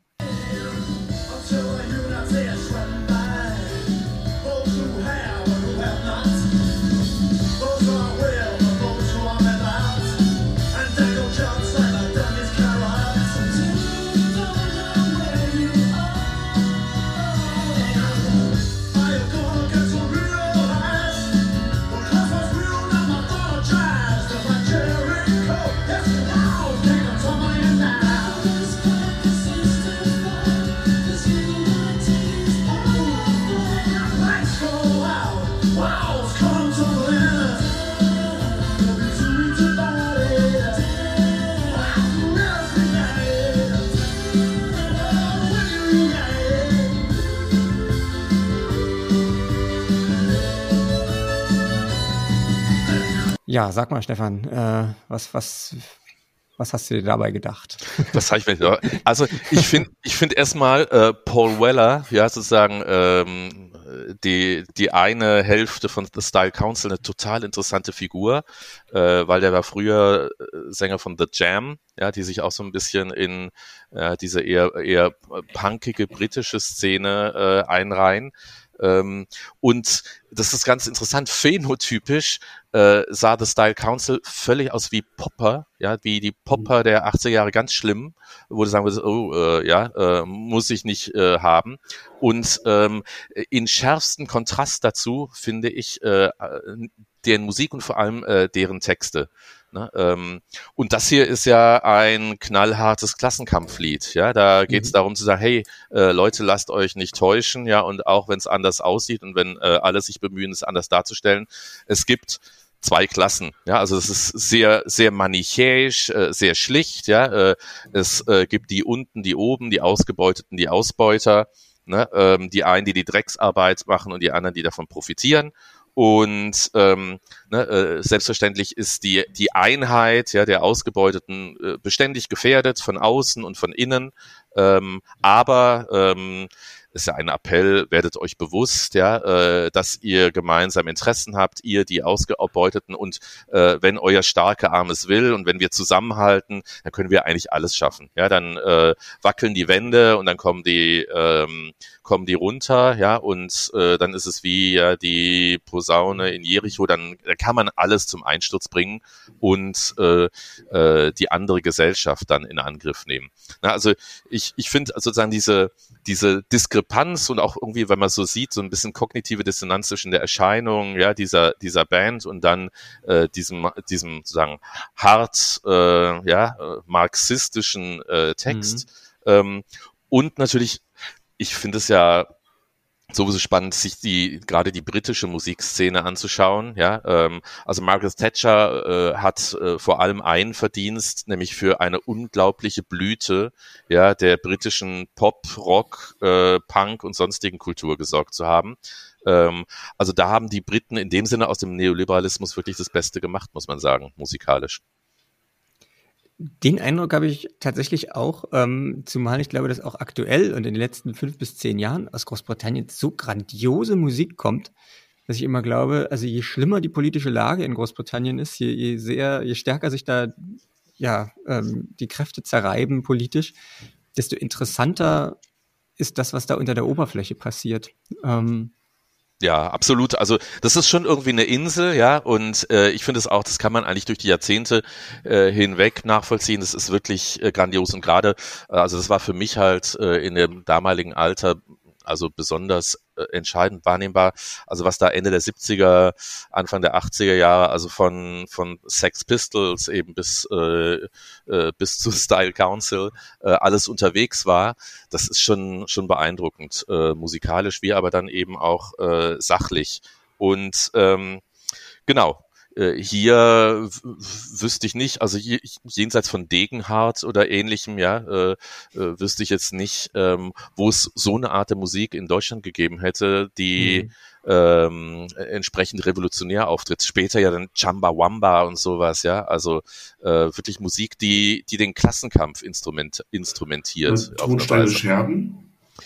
Ja, ja.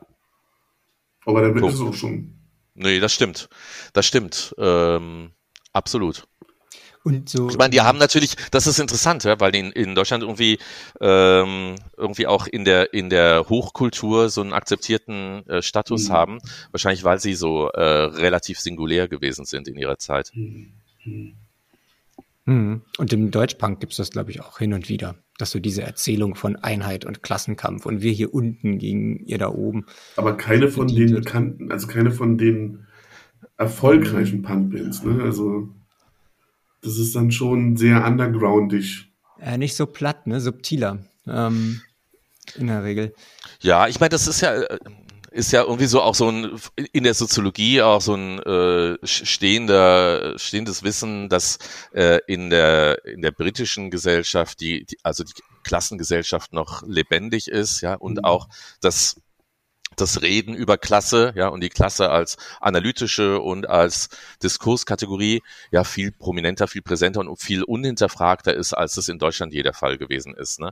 Ähm, und von daher glaube ich, ist es auch naheliegend, also einerseits aufgrund der gegebenen sozialen Ungleichheitsverhältnisse, aber auch äh, einer ganz anderen Umgangsweise damit, ist es wahrscheinlich auch kein Wunder, dass man mit äh, so einem Klassenkampflied in die Hitparaden kommen konnte, ja, und ähm, das sozusagen so ein bisschen dann auch zum, zum Mainstream werden konnte, während es in Deutschland dann tatsächlich ja, äh, Nischen sind, äh, so subkulturelle Nischen, äh, in denen sowas dann verhandelt wird.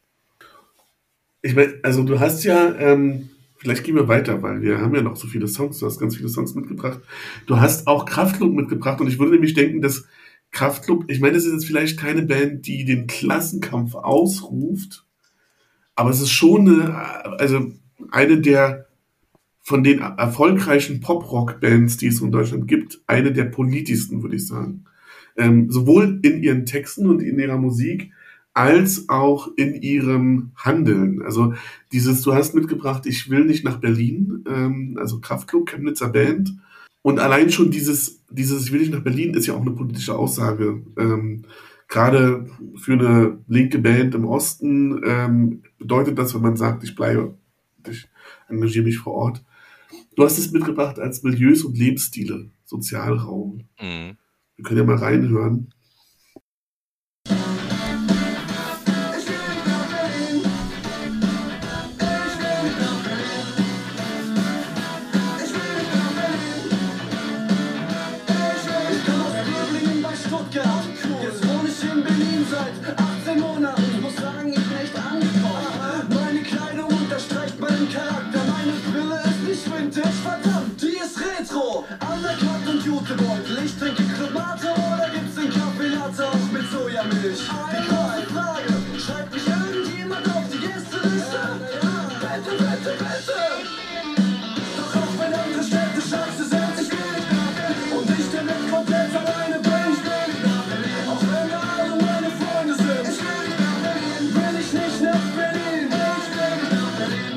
Warum, warum nicht nach Berlin wollen? Also, ich fand das Lied schon mal erstmal sympathisch, weil ich lange nach Berlin wollte und es dann irgendwie für mich irgendwie sich nicht realisiert hat und ich es dann auch für mich abgehakt hatte. Ähm, aber es ein bisschen auch so ein, so ein bisschen ein Makel war, ja, da nie gelandet zu sein. Mhm. Äh, und dann fand ich es so eine, so eine offensive Abgrenzung davon und sagen, also ich äh, möchte nicht anders als vielleicht 90 Prozent meiner Kohorte äh, in Berlin landen, um irgendwas äh, ja mit Medien oder irgendwas Kreatives oder äh, irgendwas halt zu tun. Ähm, also sozusagen diesen, diesen Mythos so ein bisschen zu dekonstruieren, das fand ich extrem interessant. Ich finde, ähm, also seit meinem seit der Jena-Dekade habe ich auch irgendwie so ein, weiß nicht, so ein vielleicht aufgesetztes, aber doch ja so eine so eine emotional gewollte Nähe zum äh, zu, zu, zu Ostdeutschen. Ich finde, es ist ein Politikum, ähm, auch zu sagen, also in, in Chemnitz zu bleiben, lokale Verankerung zu zeigen und dort äh, unter widrigen Umständen ähm, auch sozusagen die, die Fahne aufrechtzuerhalten. Äh, das steht für mich stellvertretend für Teile der Zivilgesellschaft in Ostdeutschland, mhm. äh, die in Chemnitz oder sonst wo fantastisch fantastische Arbeit mhm. machen äh, mhm. gegen rechts, ja. Ähm, und das heißt ja auch äh, gegen bestimmte Ungleichheits, äh, ja, ähm, Diskurse und Ungleichheitsüberzeugungen. Äh, also äh, gegen rechts anzutreten, ist ja auch immer äh, eigentlich ein Kampf für das Egalitäre, ja, und für Nichtausschluss und Nichtausgrenzung, würde ich jetzt mhm. mal behaupten. Von daher ist da Ungleichheit oder sozusagen die Position, Positionierung zur Ungleichheit auch mit, immer mit drin. Also ähm, ich finde, das ist ein Politikum an sich und und äh, maximal unterstützenswert. Und dann finde ich aber, dass in dem ähm, Lied halt jetzt nicht die, die vertikale Ungleichheitsachse angesprochen ja. wird, sondern sehr stark die horizontale. Ja, ähm, unter, also horizontal auch sozusagen unter Gleichaltrigen, ja, was, was ja. machen die anderen, was mache ich? Und es ist ja eine ganz starke äh, jetzt Bourdieu, ich würde sagen, Distinktion, die hier äh, angewendet wird, auch so ironisierend, ja, was passiert da eigentlich in den entsprechenden Milieus in, in Berlin, ja, wie halten sie sich über Wasser, äh, wie ähm, sozusagen adeln die dann auch eine prekäre Lebensführung, ja, als irgendwas ganz Geiles, ja, oder ja, ich habe so viele Freiräume und ich mache heute dies, morgen das, ja, also so ein so ein offensiver, äh, kreativer und, und irgendwie aber auch so verdrängender Umgang, ja, mit mit mit Unsicherheit und und vielleicht auch Aussichtslosigkeit. Und ich finde diese Milieuabgrenzung oder die Lebensstilabgrenzung nach äh, nach rechts und links, also auf der horizontalen, äh, da steckt da ganz viel drin. Ne? Und das ist sehr mhm. auch mit dem ironisierenden Unterton, aber äh, wie immer äh, dieses uneigentliche Ironisierende trifft ja äh, ganz starke auch eigentliche ja äh, soziale Verhältnisse und ähm, das finde ich, äh, ist ja schon ein bisschen älter, ja, ähm, ist ja auch schon mehr als ein Jahrzehnt her, dass das äh, mhm. Lied rauskam. Äh, äh, inzwischen sind natürlich viele der auch wiederum Stereotypen über die entsprechende Szene in Berlin ja auch abgehangen mhm. irgendwie. Ne? Also äh, gibt es den Kaffee Latte auch mit Sojamilch und so weiter. Mhm. Sojamilch ist total gestrig, ja. Ähm, mhm. Wäre heute Hafer oder ne, was, was auch immer man da findet.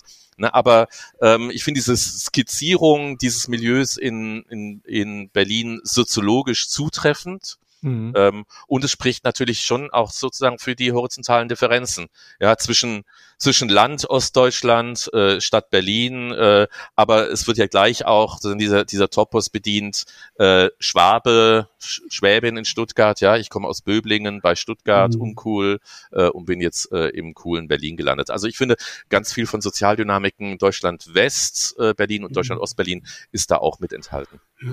Wobei, wobei es, also André und ich sind beide gebürtige Berliner ähm, und wir sind in Berlin-Friedrichshain zur Schule gegangen. Das heißt, wir, wir waren schon immer da, wo jetzt alle hinwollen oder, oder jetzt ja. wieder weg wollen. Also mittlerweile ist ja Friedrichshain auch äh, ausgelebt. Und ich, ich, also tatsächlich ähm, hat mich dieses Lied, glaube ich, auch deswegen nie so erreicht, weil ich war ja schon immer da. Also mhm. ich brauchte mir jetzt nicht, mich nicht fragen, ob ich nach Berlin will. Ich war da schon. Und, und dieses, ne, dieses Latte Macchiato Sojamilch Berlin, das war aber auch ein, das war gar nicht das Berlin, in dem ich aufgewachsen bin oder in dem ich mich bewegt habe. Ne? Also, das, also auch diese Innerberliner Unterschiede, die, die spielen mhm. da jetzt nicht so eine große Rolle. Ähm, und für mich war das dann irgendwie, ne, wenn man nach Leipzig fährt oder so zum Beispiel, viel eher ähm, was, wo man, also ne, ich würde dann so einen machen, ich will nicht nach Leipzig, weil da sind irgendwie diese ganzen linken Leute und so. Das habe ich in dem Berlin, in dem ich lebe, gar nicht so so wahrgenommen oder ähm, ich bin halt in einem anderen Berlin aufgewachsen offensichtlich. Das, das hast du ähm, in, in, in eurem anderen Podcast, ähm, äh, Berlin Ostmigrantisch, sehr, sehr schön, ähm, habt ihr euch das da erzählt, wie, wie, also vor allem hast du deine ähm, Friedrichshain-Geschichte erzählt, in einem bräsigen bürgerlichen Gymnasium ähm, mit nur weißen ähm, unteren bis mittleren Mittelschichtskindern äh, quasi in der Klasse, die überhaupt nichts zu tun hatten mit diesem wilden Friedrichshain, von dem man sich heute so erzählt. Mhm. Ähm, mich hat dieser Song durchaus abgeholt. Ähm, und ich hielt den schon immer für einen großartigen Berlin-Song. Nämlich aus so einer Berliner Perspektive so, das kann mir nichts anhaben. Also ich, ich muss nicht nach Berlin wollen, ich bin hier schon immer und ähm, ich, ich will auch nicht, dass die alle hierher kommen, so ungefähr.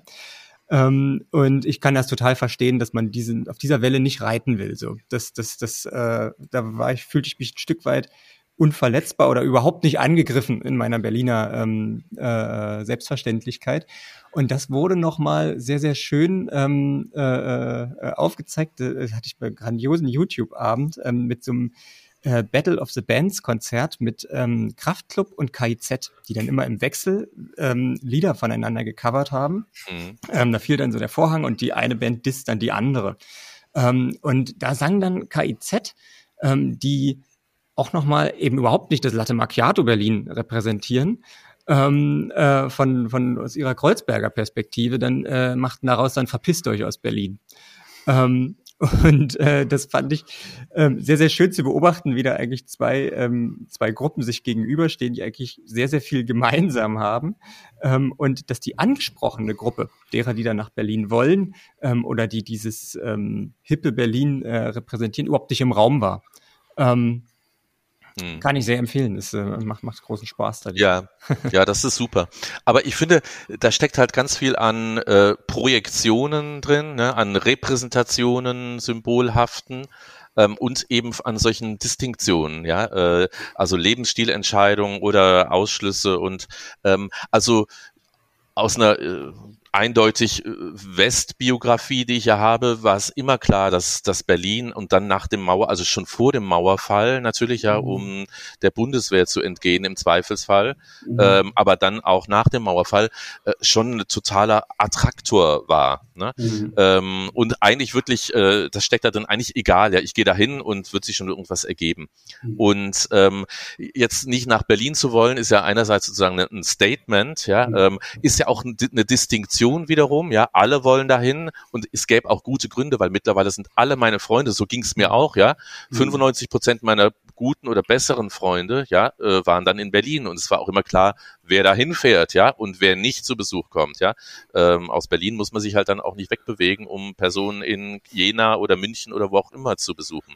Ne? Und ähm, das ist ja auch, man könnte auch sagen, das ist aber auch gleichzeitig irgendwie so eine biografische, ähm, ja, so, so irgendwie Narration, weil einem die Trauben zu hoch hingen. Ja, man hat es halt nicht geschafft und dann rationalisiert man mhm. das damit, ich möchte gar nicht hin. Also ich finde, da steckt so an ja, äh, sozialen Differenzen, Differenzsetzungen, äh, steckt, steckt ganz viel drin. Und ähm, wahrscheinlich geht's gar nicht um die reale Situation in Berlin, ja, sondern sozusagen um die Projektion, das Bild mhm. äh, ne, und was es bedeutet, das nicht zu tun, ähm, eher so auf der Ebene von symbolischen Kämpfen. Mhm. Naja, und also ich meine, ich bin ja sozusagen offensichtlich der, der es nicht rausgeschafft hat aus Berlin. Also das ist ja auch nochmal eine andere Erzählung dabei. Ähm, ich bin ja, ja. immer hier geblieben. Ja, ich habe also ich hab, wo, wohin, ne? Aber ähm, wollte ich gerade sagen, ich hatte bisher nicht den Eindruck, dass da also die Berliner, die ich kenne, dran laborieren, ja, dass sie nie woanders hingekommen sind, sondern äh, ja, also es ist ja klar, dass die anderen zu uns kommen, ja, aber bitte mhm. ohne Rollkoffer. Mhm. Ja.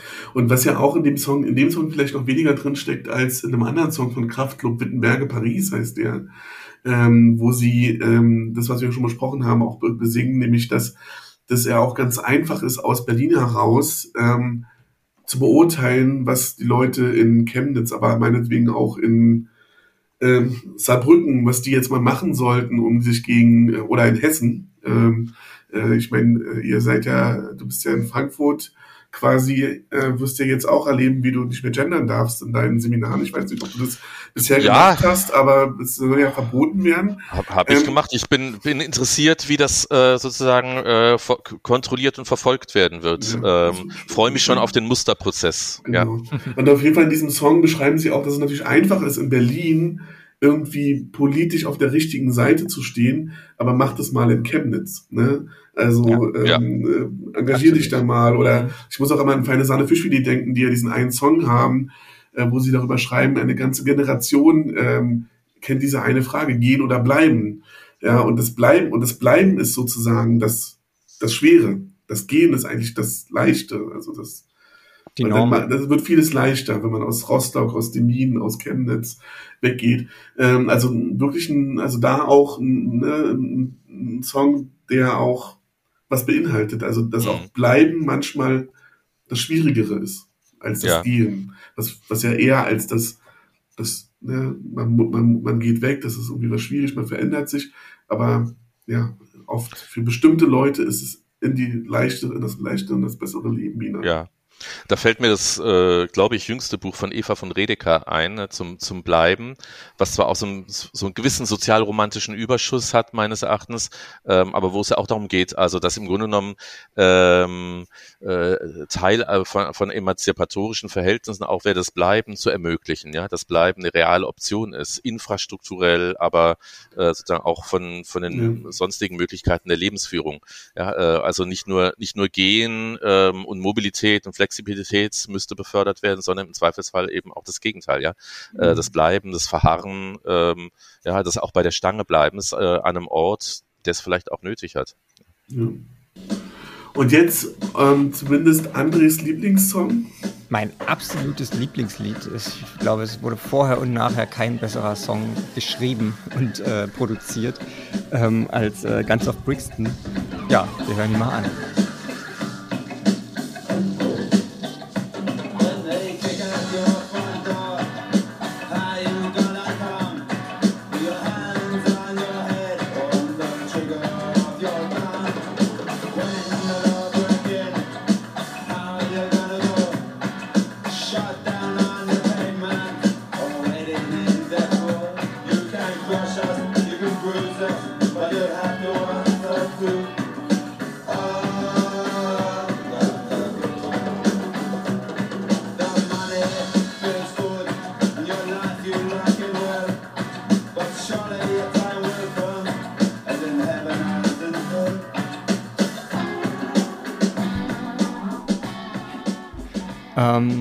Genau, ja, Guns of Brixton von The Clash. Ich glaube sogar produziert von Lee Scratch Perry. Ähm, bin mir nicht ganz sicher, ob das äh, von dem Album mitkommt.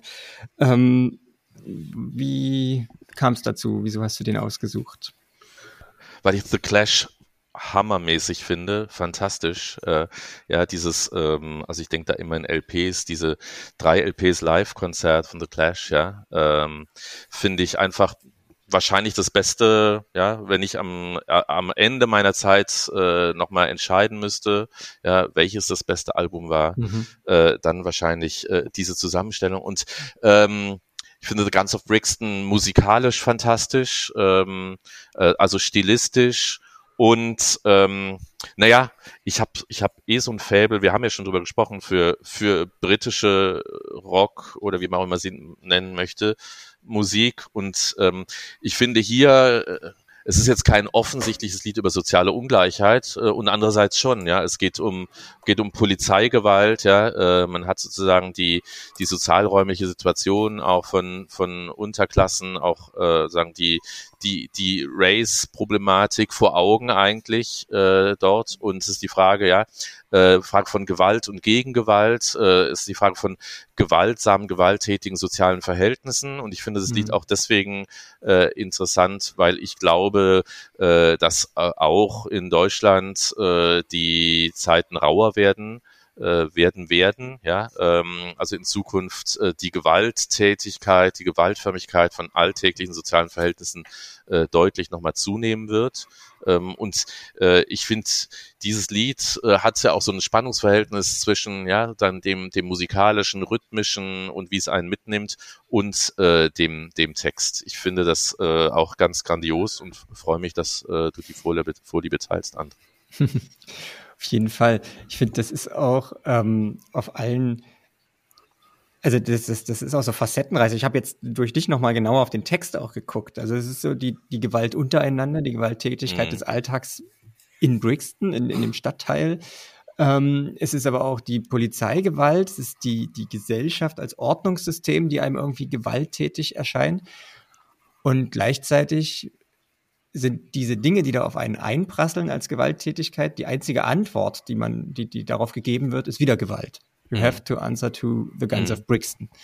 Das, das führt auch wieder zu nichts, oder? Ja, also es ist eigentlich eigentlich relativ nihilistisch, äh, mhm. das Lied, wenn man es äh, sich nochmal auf der Zunge zergehen lässt und, und weiterdenkt. Ich, ich finde auch, es ist ein sehr gutes Lied, um, um in dem Sinne strukturelle Gewalt, ja, der, der gesellschaftlichen und alltäglichen äh, Lebensverhältnisse äh, auf den Punkt zu bringen. Eine strukturelle Gewalt, die in den, in den Positionen weiter oben ja gar nicht so deutlich wird. Ja, da wird man mhm. nicht konfrontiert. Ähm, klar, äh, äh, kennen wir alle und äh, gut analysiert, also wem, wem begegnet eigentlich äh, ja die, die Staatsgewalt als Staatsgewalt, ja, wer hat da alltägliche Erfahrung mit, wer muss immer damit rechnen ähm, und ähm, das wird in Deutschland ja, wenn dann für migrantisierte Personen und zu Recht diskutiert. Ja? Ähm, und in Großbritannien ist, glaube ich, äh, so eine äh, äh, klassenpolitische Erfahrung, ja? ähm, immer mit der Staatsgewalt zu rechnen zu haben, äh, auch zu Hause, auch im eigenen Stadtviertel. Ähm, es hat, glaube ich, nochmal eine ganz andere Präsenz und Prominenz. Äh, und ja, ich würde auch sagen, äh, in dem Lied steckt äh, Gewalt gebiert Gewalt mhm. ähm, und es ist eigentlich eine Ausweglosigkeit, äh, sowas Zirkuläres, äh, was hier angelegt ist. Ähm, und Genau, also aber im, im Grunde genommen Musik, musikalisch, ja, äh, dieser leichte äh, ja, Reg ja. ja, der Reggae-Sound, ja, und äh, der da auch drunter gelegt ist, ja, ähm, äh, hat auch diese diese ewige Wiederholung des immer gleichen. Ne? Das ist dann das Scratchen im Hintergrund. Ich finde, das passt, es passt sehr gut zueinander.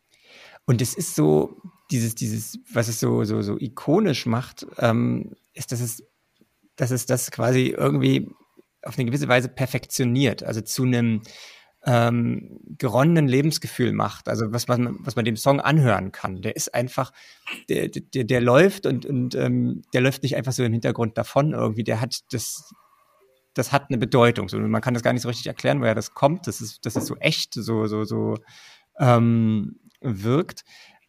Und ich glaube, das ist aber auch wieder so, ein, so, ein, so, ein, so eine gewisse Widerständigkeit, die da drin steckt. Also es ist zumindest eine, eine eigene Kultur, eine Gegenkultur, ähm, die bis zur Perfektion ähm, ausgedrückt werden kann. Mhm.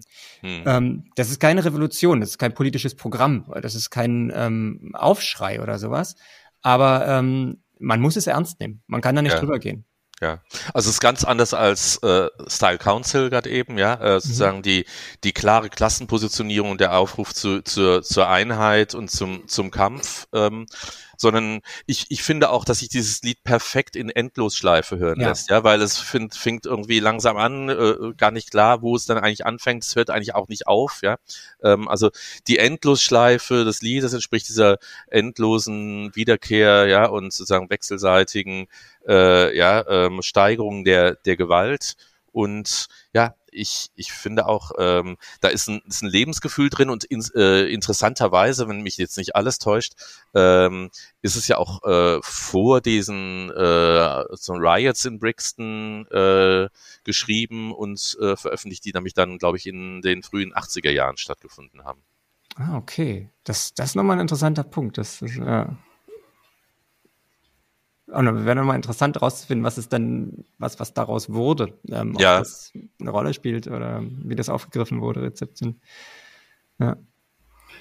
Wir sind äh, fünf Songs.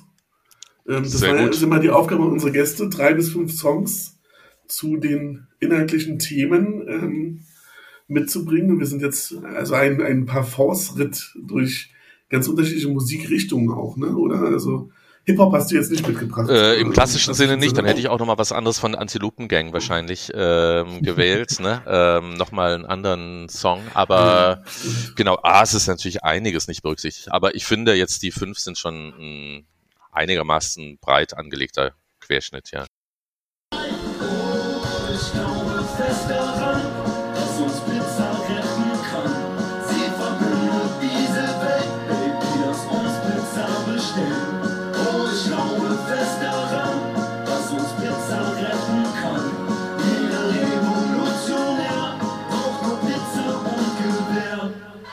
Überlege fast, ob wir deinen Bonussong von der Antilopengang einfach noch hinten ranhängen.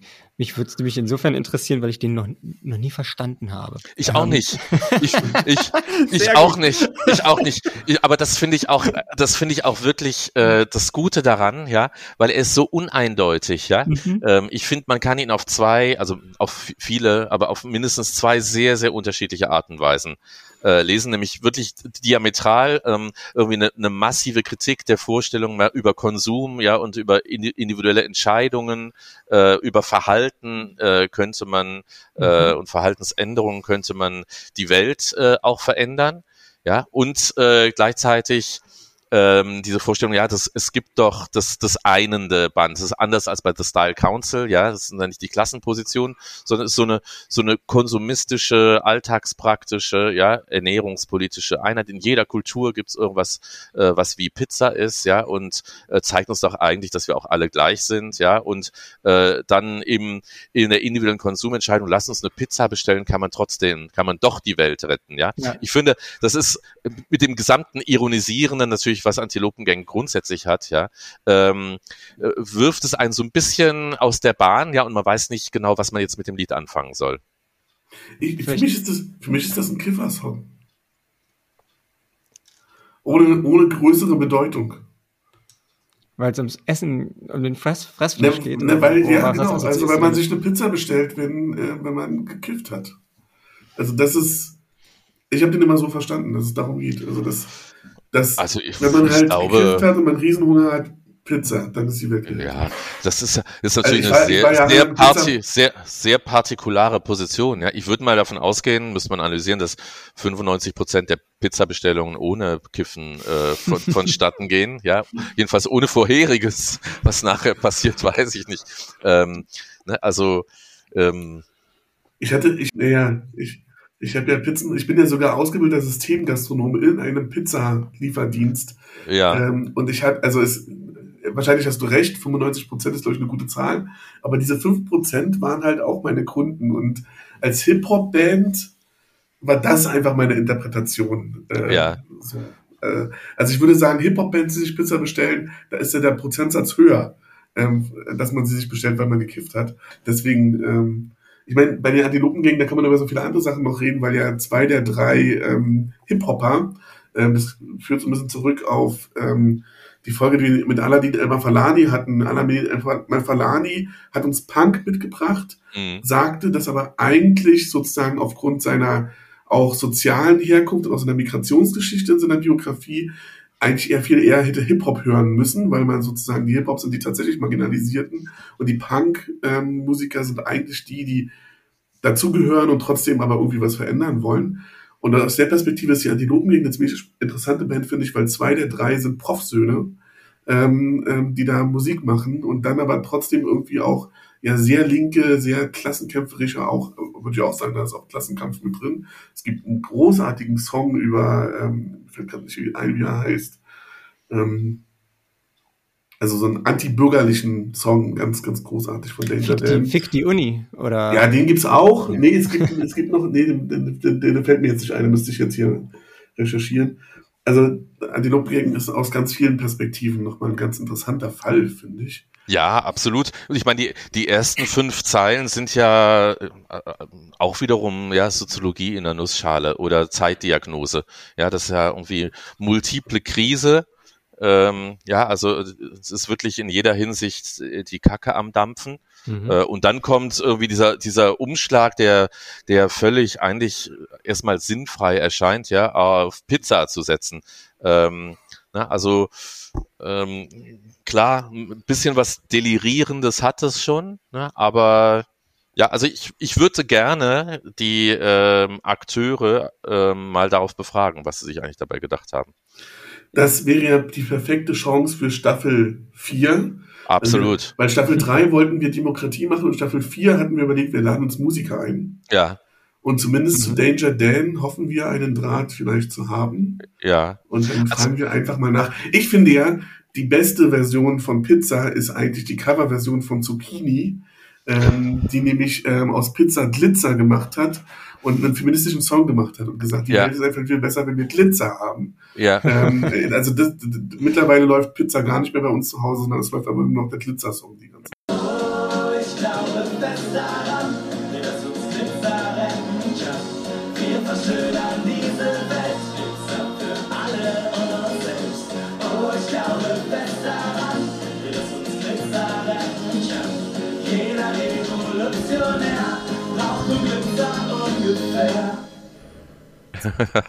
Verstehe ich.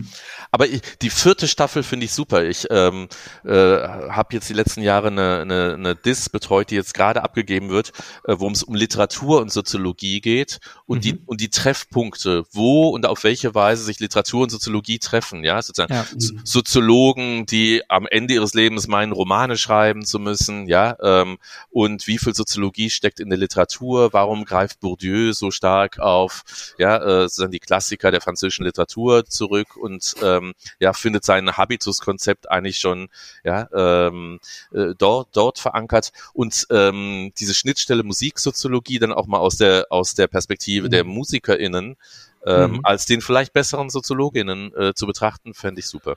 Also Danger Dan, Bruce Springsteen Ja, genau, man müsste halt, man müsste halt sich, sich an die Lebenden wenden, vor allem, ne? ja gut, Bruce Springsteen lebt ja noch. Ja, ja, Bruce, äh, äh, alive and kicking, oder, auf jeden oder, Oder Fall. ich habe irgendwas nicht mitbekommen, aber der ist ja, Ja. noch da. Ja, ja. Nee, ihr könnt dann auch Herbert Grönemeyer einladen. Ja. Als, als, als Gesellschaftserzähler. Ja. Ähm, ja, ähm, es war doch eigentlich nochmal wirklich nochmal gut, dass wir nochmal auf Pizza zurückgekommen sind. Ähm, vielleicht ähm, als Abschlussfrage, ja, kennst du, ich habe mal hier gesehen, du hattest mal ähm, Peter Licht äh, in, in, in Mm. Soziologie, Kapitalismus, Kritik ähm, Ja. als Zitat äh, deinem Beitrag da, deiner Gesellschaftsanalyse vorausgestellt, mit dem Lied vom Ende des Kapitalismus. Könnte man diesen Pizzasong, kann das äh, als ähm, als Motto-Zitat am Anfang eines neuen Buches stehen, bei dem du auf der Suche bist nach etwas, was die Welt doch zusammenhält. Gibt es diese Pizza? Oder die heilige, zerfranst alles immer mehr? die heilige Scheibe, die alle vereint. Ja, ja. Ja, äh, gute das Frage. Ist auch, Pizza Hawaii sein. äh, Pizza Hawaii wäre so, total retro. Das ist sozusagen nochmal Fordismus verlängert in die Gegenwart, ja. Ähm, aber dass du Peter Licht auch nochmal erwähnt, also ich hätte wirklich so viel anderes auch noch auswählen können, ja. Äh, dieses Peter Licht-Lied finde ich so fantastisch, ähm, ne, weil der, der alte Schlawiner, also sozusagen diese Person Personifizierung von, von Strukturen, ja, ähm, ja, hat auch nochmal was ungleicher soziologisch total Interessantes.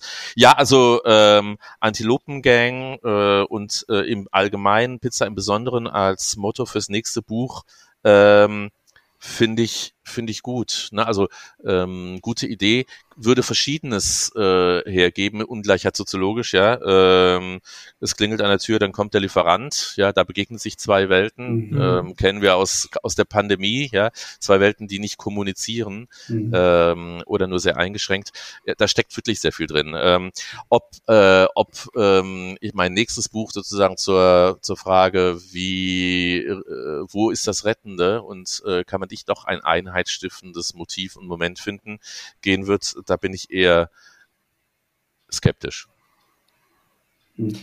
Wäre auch eine, für, für einen Soziologen recht untypische Herangehensweise. Oder frage ich Ja, aber vielleicht Hauptsache Käse, das wäre so ein Motto. Ja. Okay, guter Schlusssatz. Gut. Hauptsache Käse. Vielen, vielen Dank. Hat mir großen Spaß gemacht. Ja, mir auch. Danke euch für die für die Anfrage äh, und die Einladung und für die Geduld dann noch äh, eine Woche und genau macht macht Spaß. Bin äh, gespannt, was ihr daraus zusammenschneidet. Ihr hörtet Music Sociology.